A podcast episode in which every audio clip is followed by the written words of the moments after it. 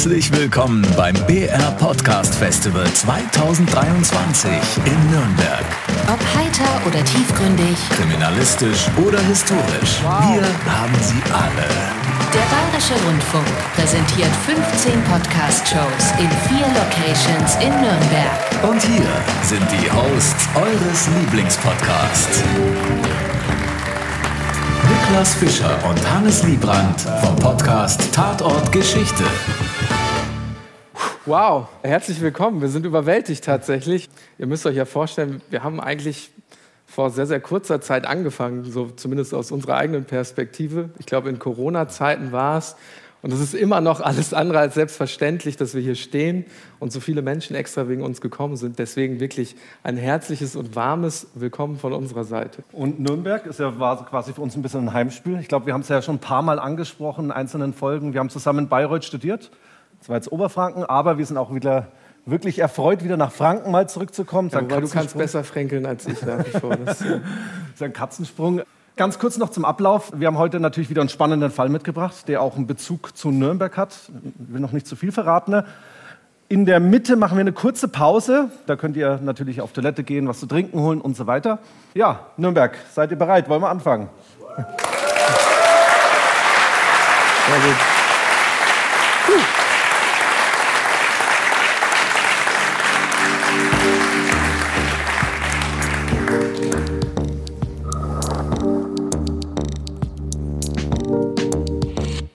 Ja, Hannes, wir sind heute in Nürnberg beim BR Podcast Festival im Studio Franken.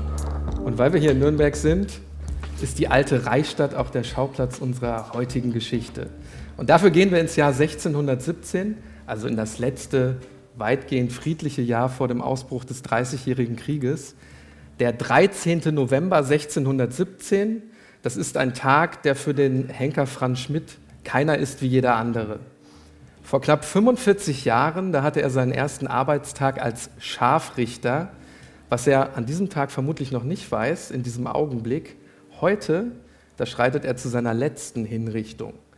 Seit 1573 hat er nach eigener Zählung 394 Menschen zu Tode gebracht. Das heißt gerädert, erhängt, ertränkt, mit dem Schwert enthauptet oder im Feuer verbrannt. Fast genauso lang ist die Liste der Verbrecher, die Meister Franz in dieser langen Zeit gefoltert und im Namen des Rechts verstümmelt hat. Den Quellen nach zu urteilen, ist es sehr kalt an diesem Morgen, als der Scharfrichter jetzt zu seinem letzten Mal zu der Hinrichtungsstätte vor der Stadt kommt. Das Interesse ist wirklich riesig. Wir müssen fast schon von so einer Art Spektakel ausgehen. Also angekündigt wurde die letzte Hinrichtung des Scharfrichters auf Flugblättern und, wie ich finde, auch durch eine sehr symbolische Art und Weise, nämlich vom Rathaus wurde ein blutrotes Tuch gehängt, damit jeder Bürger, jede Bürgerin eben sieht, okay, hier findet jetzt wieder eine Hinrichtung statt. Wir können uns das schwer heute irgendwie vorstellen, aber den Quellen nachzuurteilen ist der Stadtkern von Nürnberg wirklich rappelvoll.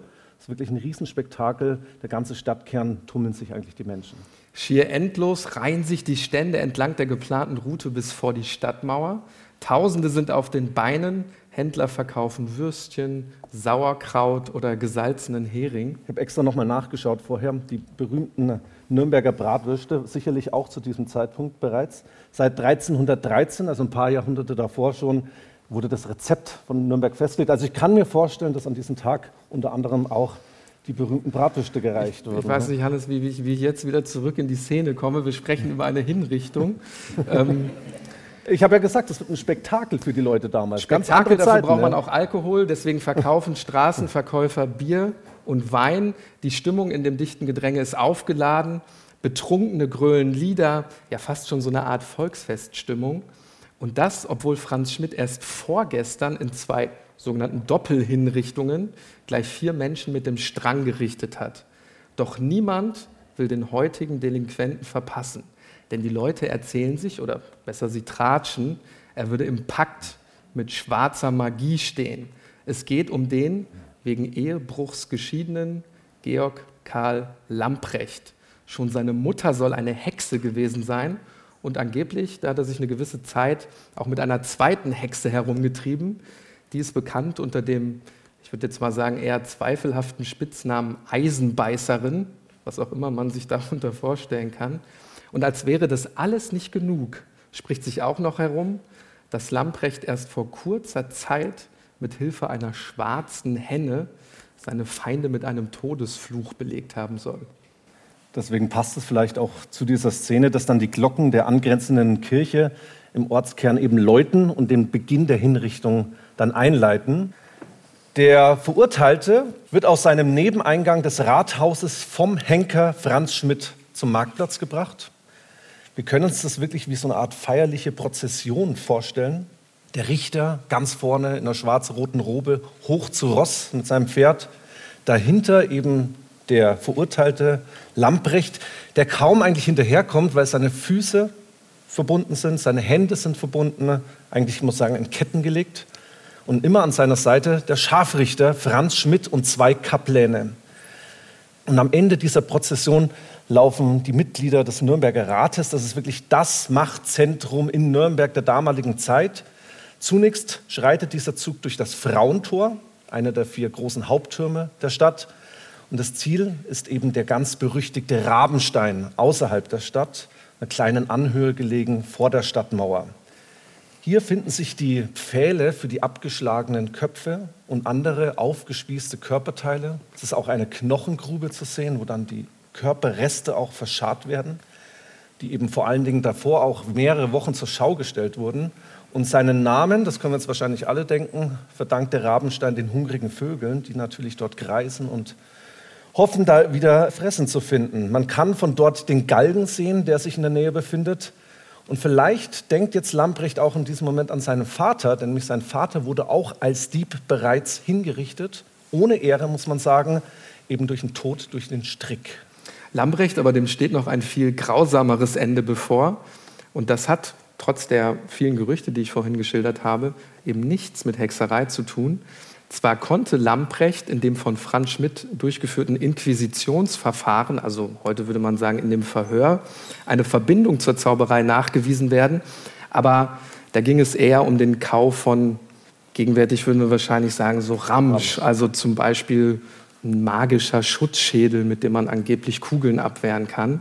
Viel schwerer wiegt aber was ganz anderes für Lamprecht, nämlich die Tatsache, dass er als Geldfälscher überführt worden ist denn gemeinsam mit mehreren Komplizen, darunter unter anderem sein Bruder, soll Lamprecht falsche Gold- und Silbermünzen in Umlauf gebracht haben. Und die Beweislast ist wirklich erdrückend gegen ihn. Es gibt mehrere Zeugen und auch hat man in Lamprechts Haus Werkzeuge gefunden, die man für diese Münzfälscherei benötigt. Und vor allen Dingen hat er auch gegenüber dem Scharfrichter, also Franz Schmidt, gestanden. Und auf Falschmünzerei stand damals eine besondere, brutale Form des Todes. Bis zuletzt hat er auch immer wieder gefleht, man möge diesen Tod irgendwie verhindern und äh, stattdessen ihn mit dem Schwert richten, also das Enthaupten letztendlich. Aber dieser Wunsch wird ihm nicht äh, zuteil. Er soll jetzt bei lebendigem Leibe verbrannt werden. Er steigt nun gemeinsam mit seinem Scharfrichter Franz Schmidt die Stufen hoch auf die Plattform des Rabenstein.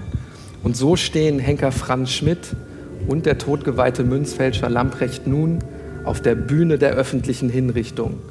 Lamprecht hat mit seinem Verbrechen die Ordnung aus dem Gleichgewicht gebracht und um sie wiederherzustellen, soll er sich eben jetzt hier zu seiner Tat bekennen. Und wir können sagen, Lamprecht, der erfüllt die an ihn gestellten Erwartungen. Er wiederholt öffentlich sein Geständnis und bittet wieder und wieder um Vergebung. Ein Kaplan, der mit dabei ist, der tröstet ihn. Lamprecht fällt jetzt auf die Knie und betet das Vaterunser. Dann setzt der Scharfrichter Franz Schmidt den Verurteilten in den Richtstuhl. Und jetzt wird es ganz wichtig und auch ein bisschen bizarr. Heimlich schnürt er jetzt Lamprecht eine kaum sichtbare Seidenschnur um den Hals. Das soll jetzt so was wie der letzte Akt der Gnade sein. Nämlich im Vorfeld hat der Rat der Stadt Nürnberg den Scharfrichter angewiesen, diese Tötung relativ schnell, möglichst schnell und ohne, ohne Schmerzen durchzuführen. Und dabei ist aber auch betont worden, dass man diese abschreckende Wirkung, die so eine Hinrichtung ja auch haben soll, dass man die natürlich nicht vergisst. Und deshalb ist Franz Schmidts Gehilfe mit dabei und der soll ihn jetzt ganz unbemerkt erdrosseln, während eben der Scharfrichter das Feuer bereit macht. Auf dieses schnelle Entflammen des Feuers, da hat man auch hingearbeitet. und Franz Schmidt hat eben den verurteilten Lamprecht einen Beutel Schießpulver und den Brustkorb gehängt, damit es eben schneller entfacht. Und zudem legt er auch Stroh und mit Pech bestrichene Grenze um den Ort, damit einfach dieses Feuer viel, viel schneller äh, sich entzündet. Es wird dann aber schnell klar, dass dieser, ich hatte es gerade gesagt, dieser letzte Akt der Gnade eben nicht funktionierte, weil Lamprecht noch lebt. Das Erdrosseln war also nicht erfolgreich. Und während die Flammen knistern, da sind plötzlich die Schreie von Lamprecht zu hören und auch immer wieder der gleiche Satz, Herr Jesu, nimm meinen Geist auf. Dann irgendwann wird es ruhig am Rabenstein, die Menschen verlassen den Platz und als die Flammen dann aufhören zu lodern, da kehrt Meister Franz ein letztes Mal die Asche auf. Das alles, das mutet aus unserer Perspektive heute natürlich wahnsinnig grausam an. Wir fragen uns, warum diese riesige Show, warum diese brutale Strafe. Genau das werden wir heute beleuchten und dabei blicken wir auf eine Zeit des Umbruchs zwischen dem Mittelalter und der Neuzeit. Wir zeigen die unterschiedlichen Formen der Hinrichtung, die sich tatsächlich auch an der Art des Verbrechens orientieren. Dabei werden wir sehen, dass die Folter und auch die öffentliche Hinrichtung einer Logik der Bestrafung folgt, die den Körper des Verurteilten zur Zielscheibe macht. Wir werden erklären, was es mit Inquisitionen und Hexenverbrennungen auf sich hat. Und wir werden dabei auch reflektieren, welchen Einfluss ein neues deutsches Strafgesetzbuch hat. Ein Strafgesetzbuch, dessen Einflüsse wir tatsächlich auch heute noch erkennen. Und natürlich sprechen wir über das Leben von Franz Schmidt und über seine Familientragödie. Nämlich nur durch diese ist er eigentlich auch in das Schicksal des Henkers hineingeboren worden. Damit sprechen wir über einen Menschen, der quasi sein ganzes Leben lang Menschen umbringt und warum er selbst dafür auch einen hohen Preis zahlen muss. Wir beleuchten nämlich, wie er zu einem Ausgestoßenen der Gesellschaft wird und wie sein eigenes Leben eigentlich auch bestimmt ist durch den permanenten Kampf zur Wiederherstellung der eigenen Ehre und warum dieser Kampf auch nach seinem krankheitsbedingten Ruhestand noch weitergeht. Wir, das sind Hannes Liebrandt und Niklas Fischer, zwei Historiker von der Ludwig-Maximilians-Universität in München. Das ist ein Podcast von Bayern 2 in Zusammenarbeit mit der Georg von Vollmer Akademie.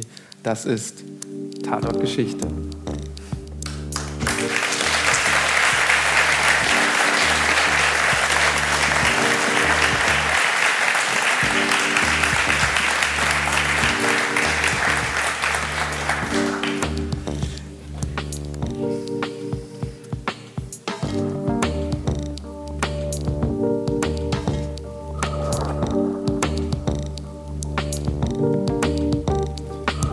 Franz Schmidt, der kommt im fränkischen Hof an der Saale vermutlich im Jahr 1554 auf die Welt. Und dazu müssen wir sagen, er wird im Grunde in eine Scharfrichterfamilie hineingeboren, denn schon sein Vater Heinrich war Henker.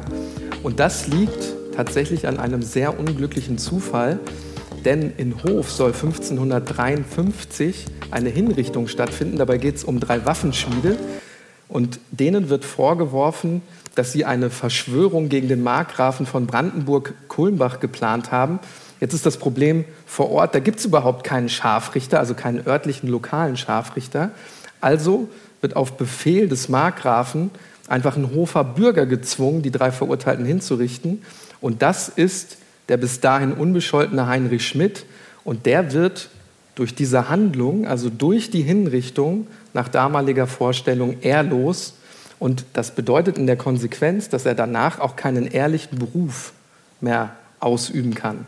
Also bleibt dann auch seinem Sohn nichts anderes übrig, als Henker zu werden, weil eben diese Ehrlosigkeit vom Vater auf den Sohn vererbt wird. Und so tritt eben Franz Schmidt sehr, sehr frühzeitig in die Fußstapfen seines Vaters und er lernt bei ihm alles Wichtige für den Job des Scharfrichters. Dazu gehört unter anderem auch das Training mit dem über drei Kilo schweren Richtschwert. Zunächst an Rhabarberstängeln, weil diese Rhabarberstängel wohl anscheinend die Konstitution des menschlichen Nackens am besten abbildet. Ja, und vor allem weiß ich jetzt, was hier steht, und das regt mich trotzdem immer wieder auf. Nämlich später wird das dann auch an Straßenhunden geübt. Denken immer, die sollen die Tiere in Ruhe lassen. Aber die Familie zieht dann nach Bamberg, weil der Vater hier eine feste Anstellung als Henker bekommt. Und hier beginnt der Sohn Franz eigentlich mit Erlaubnis der Gerichte seinem Vater auch offiziell zu assistieren. könnte eigentlich sagen, der Sohn geht jetzt beim Vater in die Lehre und führen eben Hinrichtungen durch. Der Beruf des Henkers ist jetzt zwar offiziell kein Handwerk, aber der Scharfrichter darf offiziell den Titel des Meisters führen. Und dazu gehört ja nicht nur der Akt der Hinrichtung, sondern beispielsweise auch die Methode der sonderen Befragung. So wurde das damals bezeichnet. Eben auch die Verhöre unter Folter und eben dann auch das Hinrichten im Anschluss. Seine erste Hinrichtung, die trifft einen Dieb, und das ist noch eine relativ, wie soll ich sagen, distanzierte Hinrichtung für den Henker selbst, nämlich der Tod durch den Strang. Doch noch im gleichen Jahr, 1573, folgt dann wirklich die schwierigste Prüfung zunächst für den Henker. Er köpft einen zweifachen Mörder mit Schwert und legt ihn dann anschließend auf das Rad. Franz Schmidt hat sich also bewährt als Henker und ist danach für fünf Jahre als Wandergeselle unterwegs. Also stelle ich mir irgendwie es ist ein normaler Job, aber es ist schon ein Stück weit skurril. Also der Henker als Wandergeselle. Er macht sich in dieser Zeit als Wandergeselle durchaus einen Namen und sammelt natürlich auch ganz wichtige weitere Erfahrungen. Das wissen wir, weil er laut eigener Auskunft, also laut seines Tagebuches, in dieser Zeit 29 Hinrichtungen in 13 verschiedenen Städten ausführt. Eine Festanstellung erhält er dann auf Empfehlung seines Schwagers. Der ist nämlich der Scharfrichter von Nürnberg, wird aber krank und erholt sich auch nie wieder. Also bringt er jetzt Franz Schmidt ins Spiel und so makaber das Ganze klingt, der muss dann zunächst eine Probezeit überstehen und weil er sich bewährt, eben bei den Hinrichtungen mit Schwert, Rad, Strang und auch mit dem Wasser, folgt dann 1578 die Festanstellung, zunächst befristet auf fünf Jahre. Auch damals gibt es schon das Problem der Zeitanstellung. Prekäre Lebensarbeitsverhältnisse ja. damals. Dann aber tatsächlich auf Lebenszeit. Meister Franz ist also tatsächlich, zumindest temporär für seine Möglichkeiten, an einem ersten Ziel angekommen. Er ist nun der Scharfrichter der Reichsstadt Nürnberg. Und das ist nicht irgendeine Stadt. Ihr wisst das wahrscheinlich besser als wir, die hier heute versammelt sind. Denn Nürnberg ist genauso wie heute natürlich eine der wichtigsten Metropolen des Heiligen Römischen Reiches deutscher Nation damals. Und deshalb können wir mit Fug und Recht sagen, das ist ein riesiger Karrieresprung für den Henker Franz Schmidt. Ja, du hast es gesagt. Franz Schmidt ist der Scharfrichter von Nürnberg. Du hast auch ein bisschen mit dieser Bauchpinselei angefangen, deswegen stimme ich jetzt da mal weiter mit ein. Über 40.000 Einwohner damals Nürnberg. Klingt jetzt vielleicht gar nicht so viel, aber für damalige Verhältnisse wirklich eine der größten Städte des Heiligen Römischen Reiches Deutsche Nation.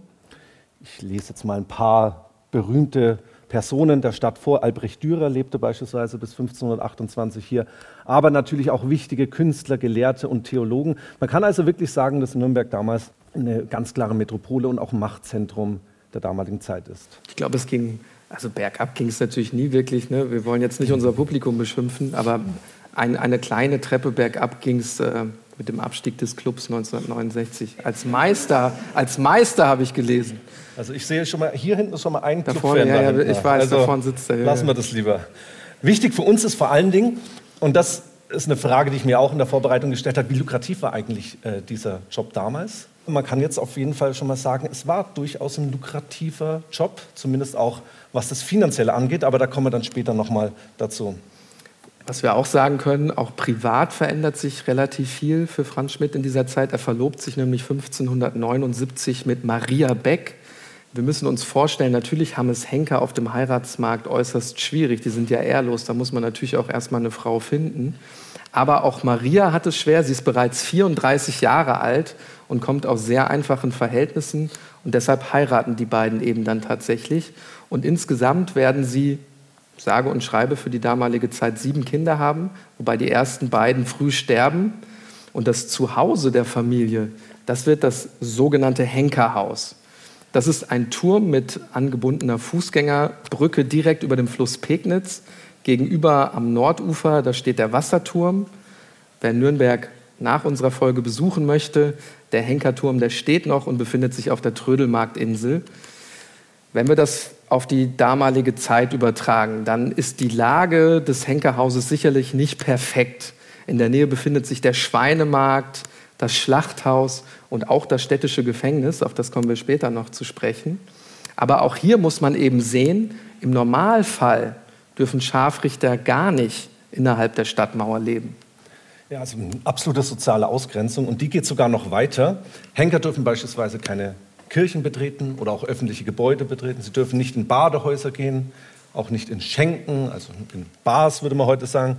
Das hängt ja alles so ein bisschen mit dieser Aura des Morbiden zusammen, die den Henker eben umgeben soll. Und natürlich auch mit dem damaligen Aberglauben. Die Menschen glauben wirklich, wenn man Henker anfasst, dass man dann auf alle Zeiten dann irgendwie gebrandmarkt wäre und dass dann eben das Unglück ins eigene Leben tritt. Franz Schmidt schafft es aber, dass so ein gewisser sozialer Aufstieg passiert. Und das ist wirklich auch aus seiner eigenen Motivation her zu begründen. Er schafft es, dass seine Kinder getauft werden.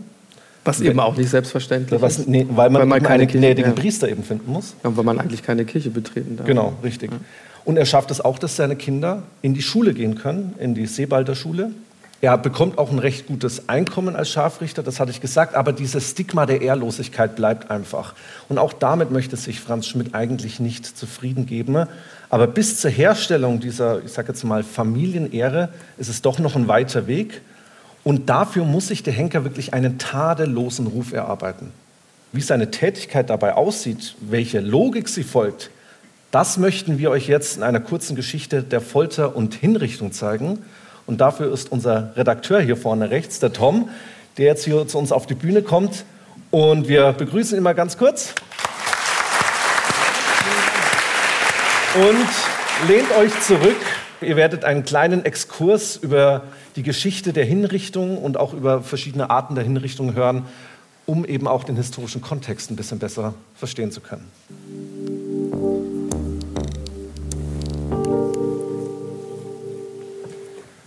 Die Praxis der öffentlichen Hinrichtung hat in der Geschichte der Menschheit eine lange Tradition. Ist es im alten Orient noch der eigene Stamm, der Strafen wie Steinigungen durchführt, wird das Recht der Sippe im römischen Reich durch ein Staatsrecht abgelöst.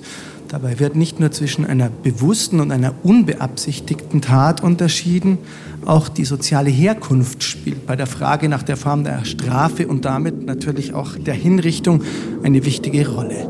Sklaven oder Verbrecher ohne Bürgerrecht werden in der Regel einfach gekreuzigt und im Anschluss der schaulustigen Stadtbevölkerung präsentiert.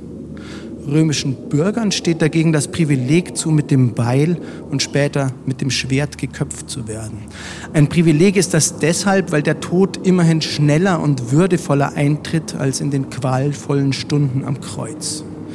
Doch wer als Staatsverräter gilt, den trifft die volle Härte des römischen Rechts, denn der wird öffentlich von einem Felsen des Kapitolshügels mitten in der Stadt gestoßen. Nach dem römischen Recht ist die allerschändlichste Tat das Verbrechen gegen die eigenen Eltern, Geschwister oder Großeltern. Die Strafe dafür, die ist kaum zu überbieten. Es ist die sogenannte Säckung. Dabei wird der Verbrecher zusammen mit Schlangen, Affen oder Hunden in einen Sack genäht und in den Tiber geworfen. Durchschnaufen. Auf die Antike folgt das Mittelalter und damit in den Augen vieler Menschen eine Zeit des zivilisatorischen Rückschritts. Die Dark Ages, wie man auch sagt, in denen, wenige wird es verwundern, die Praxis der Hinrichtung äußerst brutal bleibt. Zwar gibt es wegen des christlichen Glaubens keine Kreuzigungen mehr, aber Köpfe rollen weiterhin. Wenn auch meist nur die Köpfe von Adligen, denn die Hinrichtung mit dem Schwert bleibt, wie schon in der Römerzeit, den vornehmen Leuten vorbehalten. Schwere Delikte werden mit Erhängen oder Erdrosseln geahndet. Besonders barbarisch scheint uns heute aber vor allem das sogenannte Rädern, bei dem meist Mördern mit einem schweren Wagenrad jeder einzelne Knochen gebrochen wird. Auch Ketzer, welche die Unantastbarkeit von Gott in Zweifel ziehen, werden hart bestraft. Sie werden bei lebendigem Leib verbrannt. Die frühe Neuzeit soll wieder Licht ins Dunkle bringen. Aber wo Fortschritt erwartet wird, ist häufig Stillstand oder gar Rückschritt zu sehen. Insbesondere der Verfolgungswahn der Kirche nimmt neue Züge an. Gerüchte machen die Runde, dass Frauen nachts durch die Luft fliegen, im Wald rauschende Feste feiern, den Teufel verehren und kleine Kinder fressen. Die Hexenverfolgung erlebt in den Jahren zwischen 1560 bis 1630 ihren Höhepunkt und trifft eine Bevölkerungsgruppe, die bislang weit seltener hingerichtet wurde, die Frauen nämlich. Die Hexenverfolgung als historischer Femizid, das ist vielleicht etwas überspitzt, aber die Hexe als sozusagen das Virus des Bösen ist primär ein weibliches Phänomen und übrigens heute keineswegs mehr ausgestorben im Sinne eines Vorurteils. Und so sterben damals in diesen 70 Jahren im 16. und 17. Jahrhundert Zehntausende Menschen, viele davon Frauen auf dem Scheiterhaufen. Es ist die Zeit von Henker Franz Schmidt. Er wird also in eine Zeit geboren, in der die Hinrichtung als Spektakel bleibt, in der Menschen öffentlich gefoltert und getötet werden und in der die Praxis der zur Schau gestellten Martern ein fester Bestandteil des Strafgesetzes ist. So auch in der Constitutio Criminalis Carolina. Diese Gesetzessammlung gilt als das erste umfassende allgemeine deutsche Strafgesetzbuch. Benannt ist die Sammlung nach dem Habsburger Kaiser Karl V.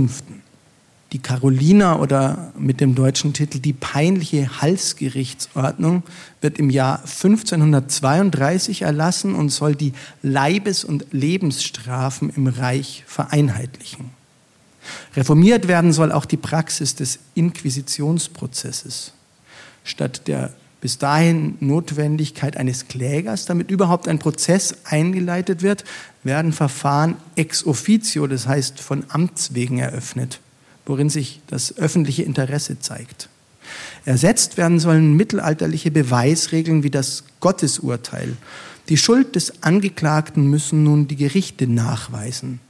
Dafür braucht es laut dieser Gesetzesordnung Carolina mindestens zwei Zeugen oder ein Geständnis ein Geständnis unter Folter, auch das ist nach dem damaligen Rechtsverständnis kein Problem. Allerdings nur, wenn es einen Anfangsverdacht gibt.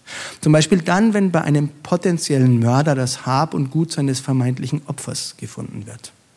Inhaltlich kennt das neue Strafgesetz die konkrete Unterscheidung zwischen dem Vorsatz und der Fahrlässigkeit einer Tat.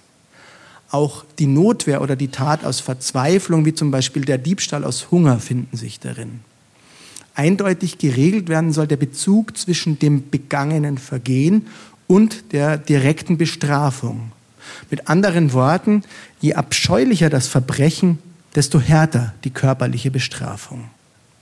Eine barbarische Zeit gewiss und trotzdem ein Fortschritt. Denn so paradox das klingen mag, in der Carolina finden sich durchaus Ursprünge des heutigen Rechts.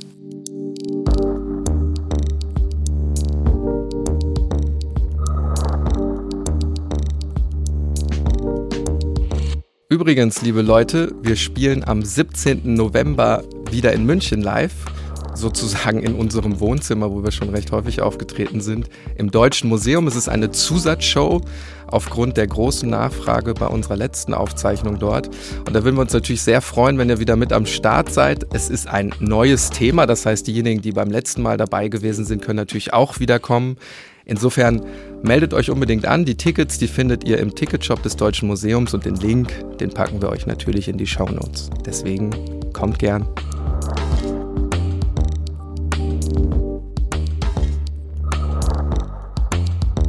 Vielleicht noch ein paar ergänzende, einordnende Worte dazu. Sie wird wegen ihrer ja, wirklich brutalen Folterpraktiken und Hinrichtungsarten auch heute oft noch als das Theater des Schreckens bezeichnet. Problematisch an der Caroline ist vor allen Dingen, dass im Grunde eine Regelung fehlt, wie oft die Folter wiederholt werden darf und wie hart man sie anwenden darf. Trotzdem, das müssen wir sehen, werden mit ihr und auch ihren Vorläufern ganz wichtige Reformen angestoßen. Es geht eben vor allen Dingen darum, die Strafgerichtsbarkeit der Länder zu vereinheitlichen. Es bleibt den Reichsständen also zum Beispiel den Erzbischöfen, den Markgrafen oder den Reichsstädten, wozu ja auch Nürnberg gehört, zwar eine gewisse Selbstbestimmung, gerade aber der Fürstbischof in Bamberg und eben auch die Reichsstadt in Nürnberg, die setzen sich sehr für die Reformen, also für die Neuregelungen des Strafrechts ein. Und genau in dieser Zeit der Umwälzung könnte man sagen, übt eben der Henker Franz Schmidt seinen Beruf aus und die Carolina bringt ihm auch persönlich Vorteile. Wir hatten ja gesagt, dass wir auch seinen weiteren Werdegang ein bisschen besprechen möchten. Also wirklich ein festes Gehalt als Henker erhält er. Geregelt wird auch in der Carolina die Immunität der Scharfrichter bei der Ausübung des Berufs. Das ist ja natürlich ein ganz wichtiger Punkt, dass die Menschen nämlich in ihrer Berufsausübung dann eine Immunität haben und nicht dafür dann in späteren Zeiten beispielsweise auch juristisch belangt werden können. Und aus diesen jetzt hier kurz skizzierten Gründen kommt der Historiker Joel Harrington mit Blick auf den Henker Franz Schmidt zu der Einschätzung, dass, ich zitiere, die Carolina hatte sein Gewerbe zu einem unverzichtbaren Diener der Justiz aufgewertet. So eine Aufwertung.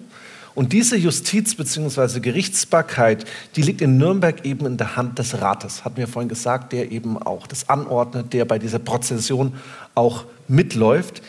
Er eröffnet das Verfahren, er ordnet die Folter an und bestimmt auch die eingesetzten Methoden und Mittel. Und er beschließt sogar letztlich, welche Fragen bei den Verhören gestellt werden sollen. Und diese Verhöre, die übt jetzt der Henker Franz Schmidt nicht alleine durch. Die Leitungen machen spezielle Schöffen, die dafür auch ausgebildet sind.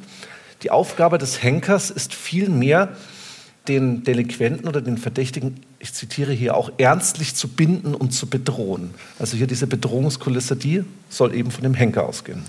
Die Inquisitionsverfahren, die finden im Nürnberger Lochgefängnis statt. Das liegt in den Kellergewölben direkt unter dem Rathaus. Hier sitzen die Delinquenten aber höchstens einen Monat. Moderne Gefängnisse, so wie wir sie heute kennen, die gibt es ja noch gar nicht. Also eine sehr kurze Zeit, in der sie im Grunde einfach nur auf die Vollstreckung ihres Urteils warten. Und Loch, ja, das ist wirklich im wahrsten Sinne des Wortes zu verstehen. Und wer im Lochgefängnis sitzt, der wartet eben nicht selten auf Franz Schmidt und seine Werkzeuge. Und was wurde da jetzt eingesetzt bei den Foltern? Zum Beispiel Daumenschrauben, die kamen sehr oft bei Frauen zum Einsatz. Dann der spanische Stiefel mit montierten Schrauben, Feuer und Wasser. Köpfe werden in einen speziellen Metallkranz gequetscht.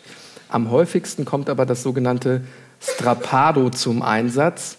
Dabei werden die Handgelenke hinter dem Rücken gefesselt und mit einem Seil ist man dann über einen Balken gespannt und wird einfach nach oben gezogen in die Luft. Du hängst also an den Armen nach hinten frei in der Luft. Kennt man auch von den Konzentrationslagern, glaube ich, den Nationalsozialisten oder das Pfahlhängen. Genau, also dann eben an einem Pfahl. Ich glaube, jetzt bei der Folter im Lochgefängnis wird kein Pfahl unten gewesen ja. sein, aber das ist von der Logik natürlich die gleiche Technik. Ganz wichtig für uns ist, das Inquisitionsverfahren, das wird dann mit dem abgelegten Geständnis abgeschlossen, der sogenannten Urgicht. Und das ist dann die Grundlage des Urteils, das von den Mitgliedern des kleinen Rats dann in geheimer Sitzung gefällt wird. Zum Job von Scharfrichter Franz Schmidt gehört es, ich habe das Wort jetzt heute schon häufiger verwendet, aber auch das ist wieder sehr makaber. Zu seinem Beruf gehört es auch, die Verurteilten nach der Inquisition, also nach der Folter, wieder fit für die Hinrichtung zu bekommen. Wir haben ja auch schon darüber gesprochen, dass die dann eine ganz spezielle Aufgabe haben, eben das öffentliche Bekenntnis zur Tat und so weiter. Und dafür müssen sie fit gemacht werden. Natürlich kommt es vor, dass Menschen schon bei den Verhören sterben, zum Beispiel weil sie einen Herzinfarkt erleiden oder eben, dass sie durch die Zeit im Loch, durch die zugefügten Schmerzen einfach schwer traumatisiert sind und psychisch krank werden und dann eben diese Aufgabe auch nicht mehr ausfüllen können, die ihnen zugedacht ist. Und man fragt sich natürlich auch immer, was macht das mit dem Scharfrichter selbst? Also ist jetzt schwer, das zu rekonstruieren, weil die Quellenlage natürlich für die damalige Zeit nicht ganz so gut ist. Er hat ja selbst bei wirklich Hunderten, also wir müssen, ich betone es nochmal, bei Hunderten von Hinrichtungen, Leibstrafen eben mitgewirkt. Und wenn man sich die zur Verfügung stehenden Quellen anschaut, und dazu gehören vor allen Dingen die Tagebücher vom Henker selbst, kann man eigentlich sagen, dass er aus voller Überzeugung Henker war. Also kein Klagen oder dergleichen liest man dort. Er schildert auch zumeist sehr detailliert die Strafen auf der einen Seite, aber natürlich auch das Verbrechen der Todgeweihten auf der anderen Seite. Wenn man aber wirklich so einen Gesamtblick dieser Tagebücher sich anschaut, dann kann man trotzdem so eine gewisse Art von Mitgefühl mit diesen Menschen sehen. Zumindest hat das auch in der Forschung einige Historikerinnen und Historiker so geschrieben. Ist natürlich ein bisschen auch Hobbypsychologie, deswegen immer ein bisschen in Klammern setzen. Aber wir können auf jeden Fall sagen, dass er nicht unnötig grausam war. Auch da gab es entsprechende Fälle in der damaligen Zeit. Und er versucht wohl auch teilweise auf die Form der ausgeführten Strafen einzuwirken. Die Tagebücher von Franz Schmidt sind eine Ansammlung spektakulärer Fälle. Er hat seinen alles andere als gewöhnlichen Beruf ja auch 45 Jahre lang ausgeübt. Gerade Kapitalverbrecher werden in dieser Zeit mit aller Härte bestraft und unter Folter dann auch hingerichtet. Dazu gehört zum Beispiel Niklaus Stüller, genannt Schwarzer Kracker. Er soll mit Komplizen acht Menschen bestialisch ermordet haben, darunter auch zwei schwangere Frauen. Ich erspare euch jetzt Details. Niklaus Stüller, der wird im Rahmen seiner Hinrichtung 1577 von Franz Schmidt dann tatsächlich auch mit einer glühenden Zange bearbeitet. Die Menge, die feuert den Henker begeistert an. Stüller wird schließlich mit dem Rad gerichtet, wobei ihm alle Knochen gebrochen werden. Grausam, aber viel besser ergeht es seinen Komplizen jetzt auch nicht. Die werden nämlich in Coburg von einem Scharfrichterkollegen gevierteilt. Insgesamt kann man feststellen, dass Franz Schmidt in diesen Jahren alle Hände voll zu tun hat. Der Großteil der Hinrichtungen, der findet dabei in Nürnberg statt. Der Henker ist aber auch im nahen Hilpoltstein oder in Hersbruck mit im Einsatz. Er peitscht Menschen aus, schneidet Körperteile ab, hängt, rädert und köpft. Allein im Jahr 1588 vollstreckt er 13 Hinrichtungen und vollstreckt 27 Leibesstrafen. Und Meister Franz, der versteht sein Handwerk. In über 40 Jahren wird kaum eine Hinrichtung misslingen. Und, das ist auch ein ganz interessanter Aspekt, in all den Jahren, da gewinnt er natürlich auch beträchtliche medizinische Kenntnisse und die wandelt er tatsächlich auch in Geld um. Neben seinem Hauptberuf als Scharfrichter arbeitet Franz Schmidt nämlich auch als Heiler. Denken wir an die soziale Ächtung, das hatten wir ja am Anfang geschildert, dann ist das schon auf eine gewisse Art und Weise Doppelmoral. Auf der einen Seite der Henker Franz Schmidt, den du eben nicht anfassen willst, und auf der anderen Seite der Heiler Franz Schmidt, von dem du dir die Hände auflegen lässt.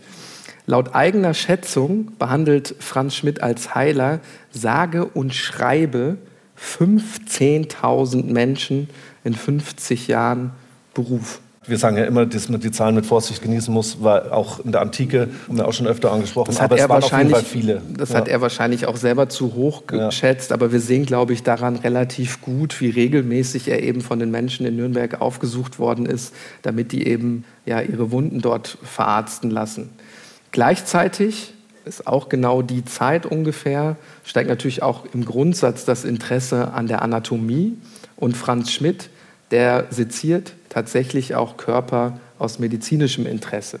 Ja, du hast Doppelmoral gesprochen, man könnte auch sagen Ambivalenz, also irgendwie dieser medizinische Fortschritt auf der einen Seite, aber auch Verschwörungstheorien auf der anderen Seite. Wir hatten auch den Aberglauben häufiger schon mal angesprochen.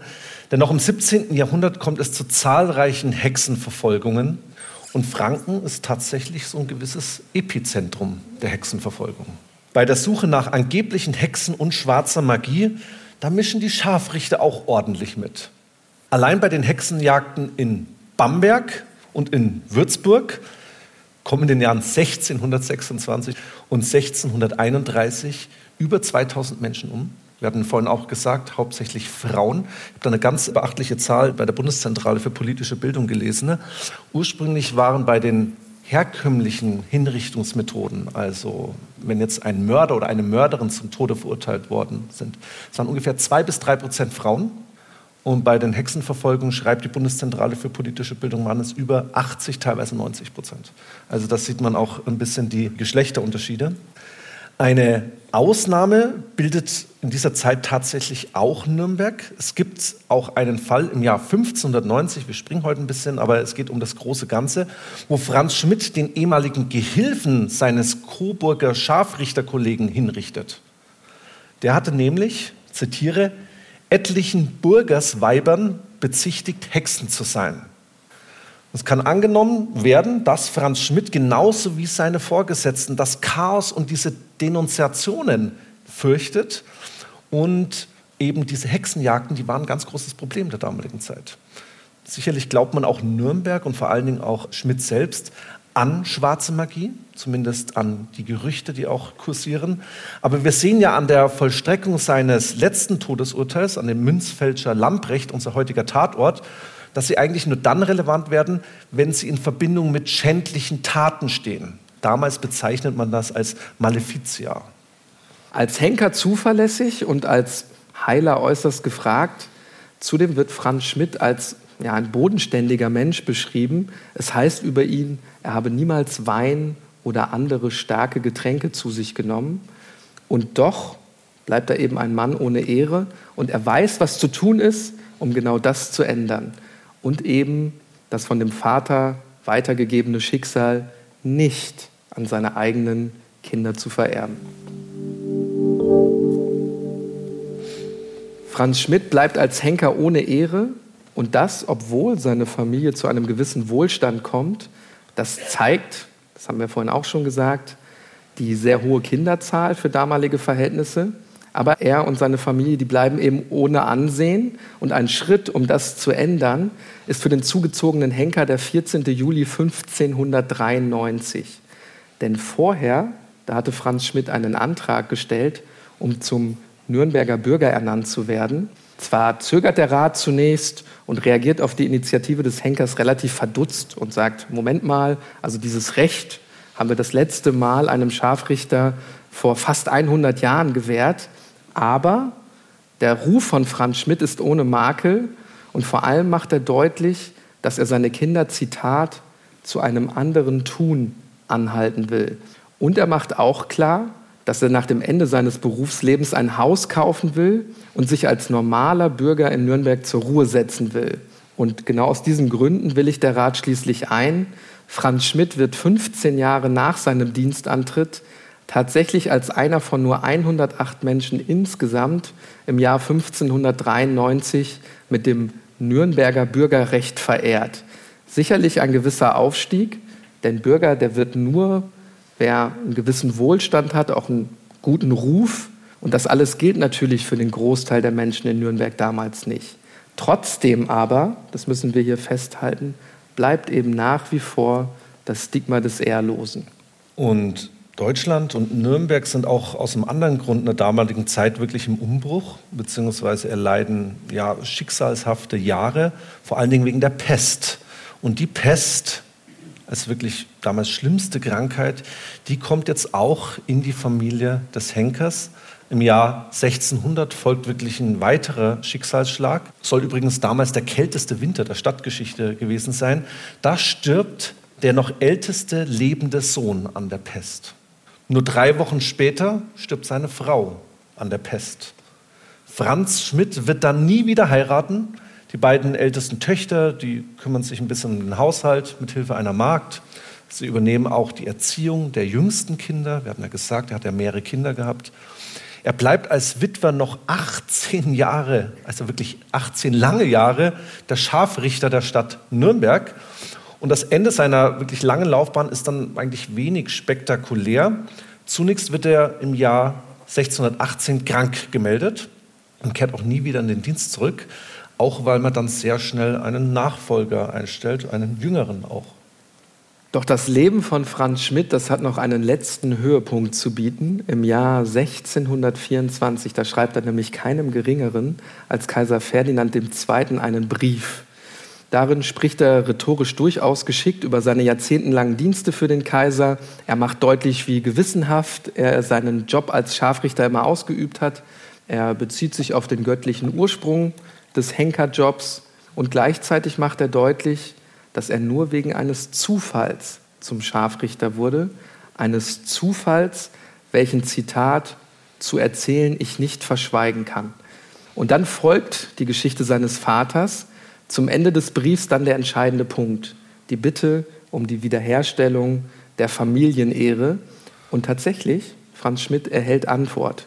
Die Antwort, auf die er vielleicht sein ganzes Leben gewartet hat, dass die positiv ausfällt, das liegt wohl auch an dem Einsatz wichtiger Nürnberger Beamte für eben Franz Schmidt. Er erhält schließlich ein Dokument mit der kaiserlichen Unterschrift und darin heißt es, die empfangene Schmach ist ihm und seinen Erben aus kaiserlicher Macht und Mildtätigkeit erlassen. Die verlorene Ehre der Familie Schmidt ist also zumindest offiziell wiederhergestellt. Jetzt habe ich vorhin die Pest angesprochen, die eben Nürnberg überzieht. Bald das nächste große Ereignis, der 30-jährige Krieg, tobt. Und Nürnberg ist so etwas wie ein protestantisches Bollwerk. Geht ja dann auch wirklich einen Stellungskrieg über mit dem Katholiken Wallenstein. Und 1632 kann man auf jeden Fall eine Zäsur sehen. Der Niedergang von der Bedeutung her der Stadt tritt ein. Der Konflikt wird nämlich unter größten Verlusten ausgetragen. Und gleichzeitig ist die Pest natürlich auch immer noch da. Zehntausende Menschen finden den Tod. Dazu gehört dann auch der älteste Sohn von Franz Schmidt, der dann im Alter von 41 Jahren stirbt. Franz Schmidt selbst stirbt am 13. Juni 1634 mutmaßlich auch an der Pest. Wir wissen es nicht ganz genau. Er ist zu diesem Zeitpunkt 80 Jahre alt. Die offiziellen Unterlagen weisen ihn nach seinem Tod als, ich zitiere, ehrlicher Franz Schmidt, Arzt in obere Wörth aus. Trotz jetzt so ein bisschen dieser wiederhergestellten Ehre werden die noch lebenden Familienmitglieder, also nicht alle, rafft die Pest dahin, die Nachwirkung der sozialen Ächtung dieses Berufs noch spüren. Aber auf dem Grabstein verschwindet die Berufsbezeichnung zumindest des unehrlichen Henkers. Was bleibt sind vor allen Dingen seine Geschichten, die heute auch noch bekannt und auch virulent sind.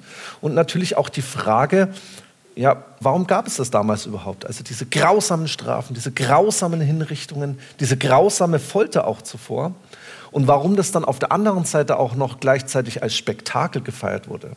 Und warum es dann aber auch irgendwann endet und das bringt uns eben zum Ausgangsort unserer heutigen Geschichte zurück.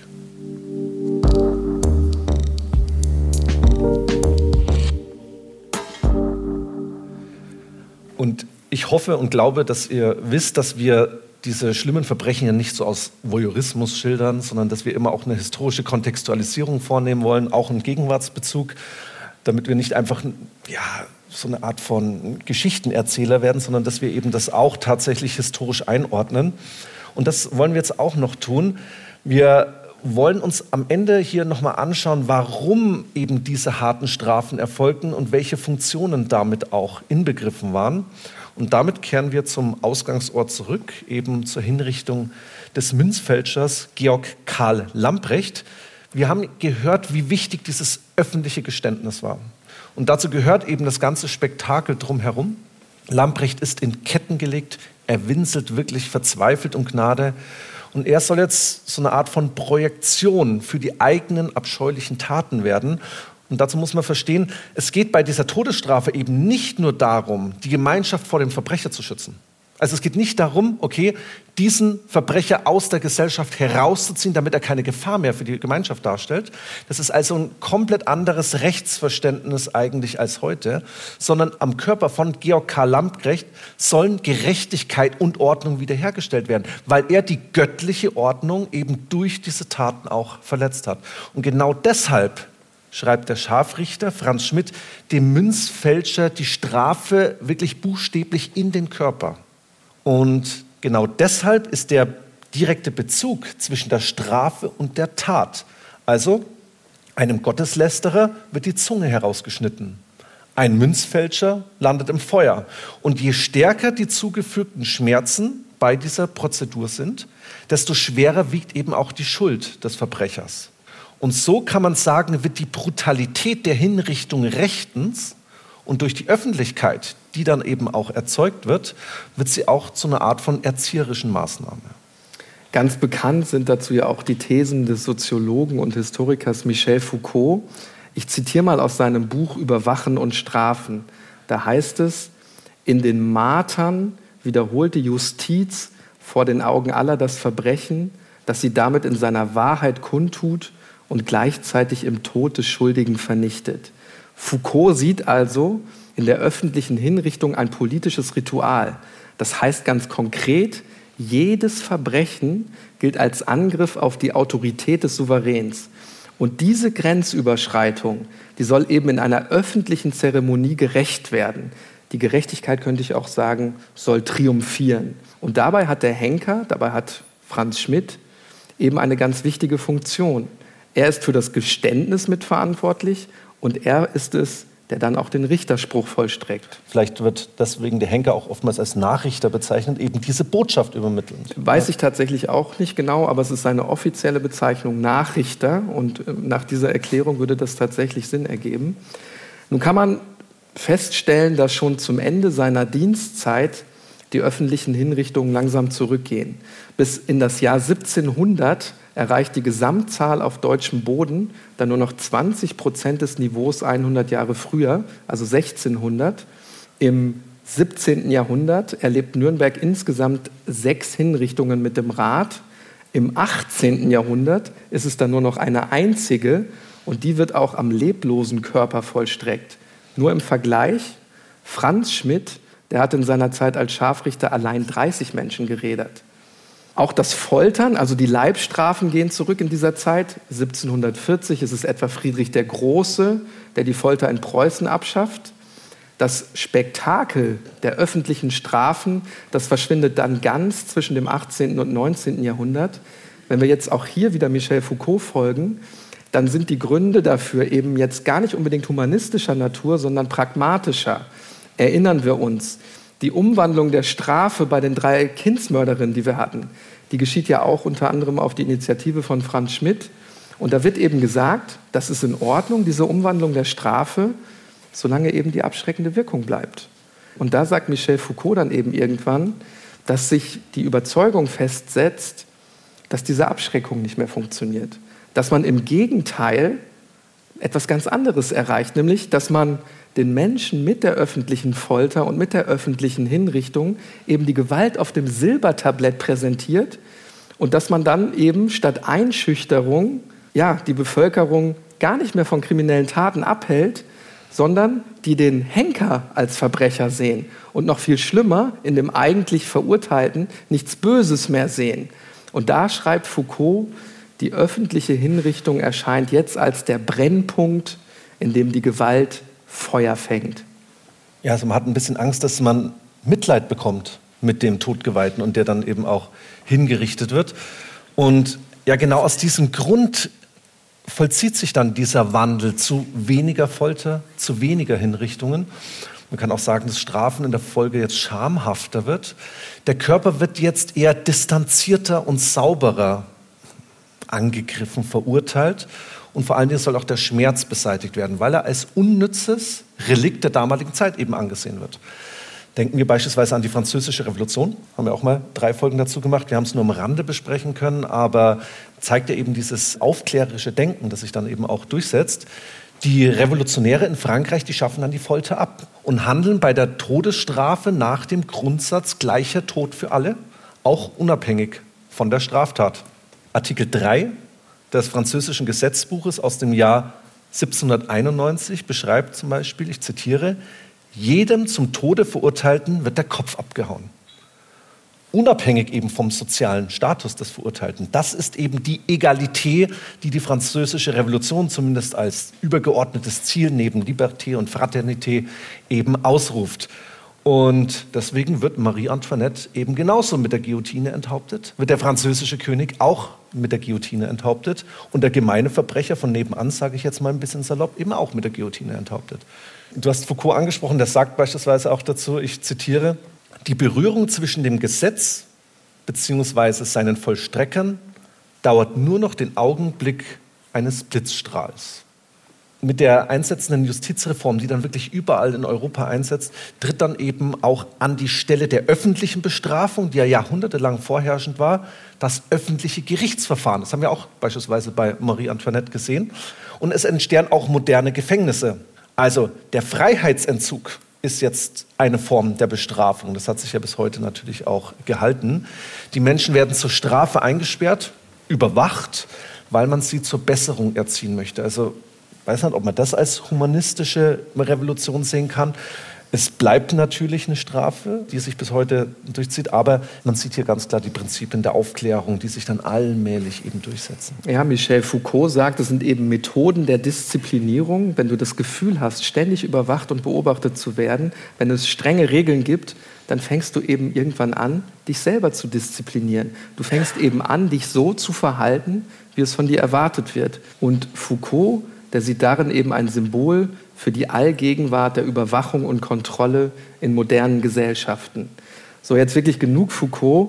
Ich hoffe, wir haben das auch einigermaßen richtig wiedergegeben, hatten wir zusammen im Studium. Ganz interessanter Kurs. Übrigens bei unserem Professor Harald Neumeier, der zufälligerweise, zumindest war es mal, ich hoffe, er ist immer noch in Nürnberg. Ich glaube schon. Den also Lehrstuhl für neue deutsche Literaturwissenschaften innehat. Hoffentlich hört er zu.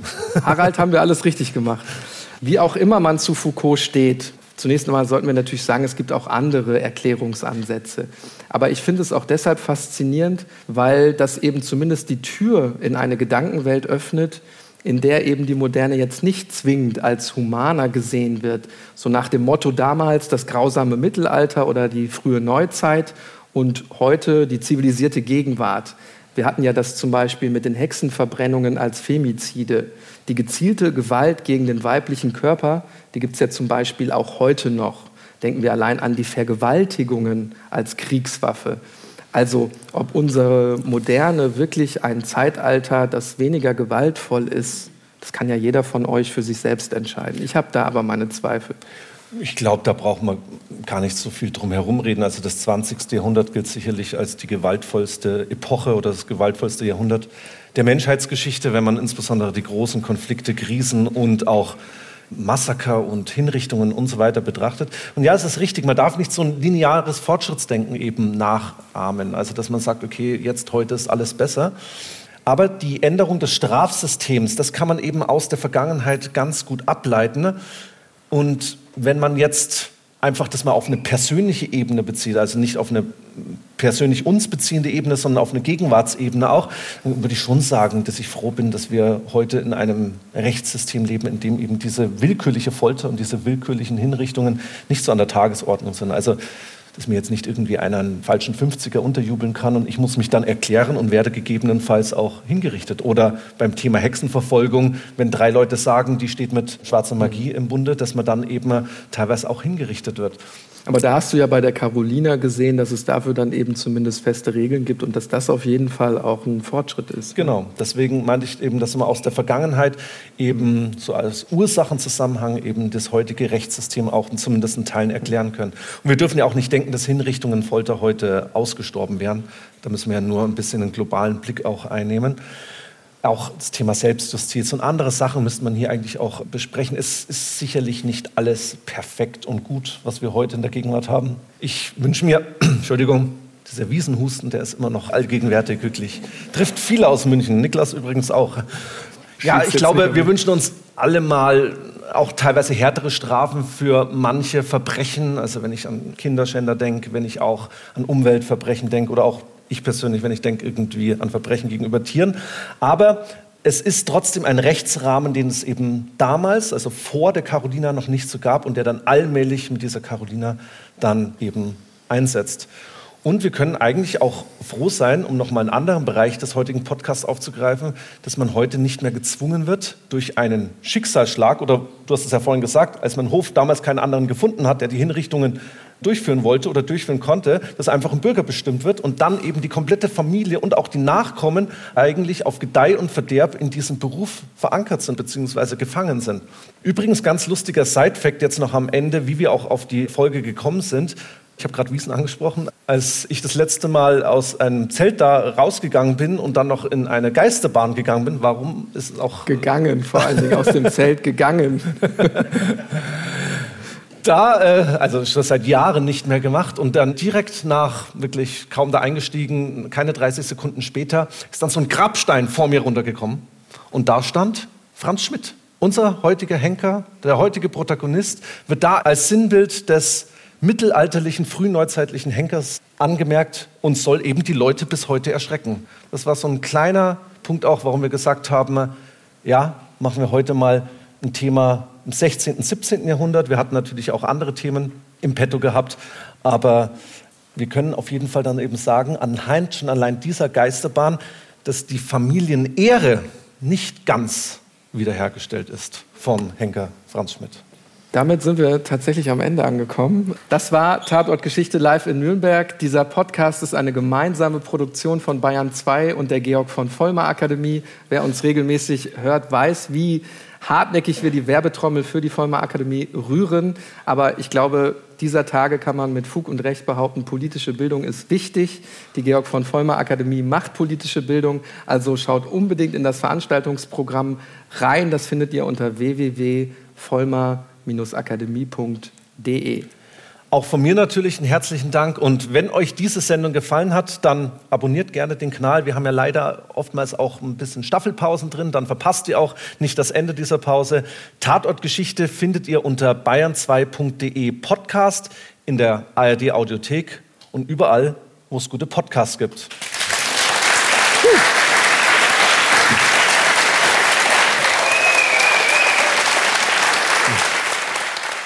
Die freundliche Berliner Polizei. Görlitzer Park, Berlin. Es ist Nacht. Äh, Keule, bleib stehen, Polizei, ich krieg dich sowieso. Polizist Rolf L., genannt Lubi, auf Brennpunktstreife, Dealer und Junkies aufschrecken, das übliche Geschäft für den anerkannten Fahnder.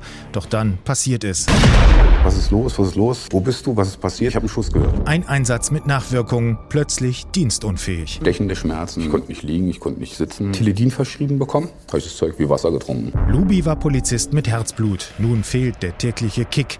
Die Schmerzen bekämpft er mit Medikamenten, die Lehre im Alltag mit dem Verkauf von polizeiinternen Informationen. Da war eigentlich dann so der Wechsel von der hellen Seite zur dunkleren. Jeder Mensch ist bestechlich. Der König vom Görlitzer Park stürzt ab in die Kriminalität, fühlt sich unbesiegbar, verliert den Bezug zur Realität. Er macht alles und er riskiert alles für seine Nase. From Hero to Zero, Lubi im Rausch. Er ist so sehr in den internationalen Autoschmuggel verstrickt, dass er überhaupt nicht merkt, wie nah ihm die Kollegen bereits sind. Auf europäischer Ebene reden wir eigentlich von der gewerbsmäßigen Bandenkriminalität mit internationaler Dimension. Auch Stieg und Fall des Rolf L. erzählt von Fahndern, Tätern, Strippenziehern, Lubi und seinem Anwalt als True Crime Format. Eine schonungslose Geschichte über ein Doppelleben voller Selbstbetrug, Lügen und Grenzüberschreitung. Und dann wurde die Schiebetür zugemacht und dann dachte ich so, verfickte Scheiße, jetzt ist vorbei.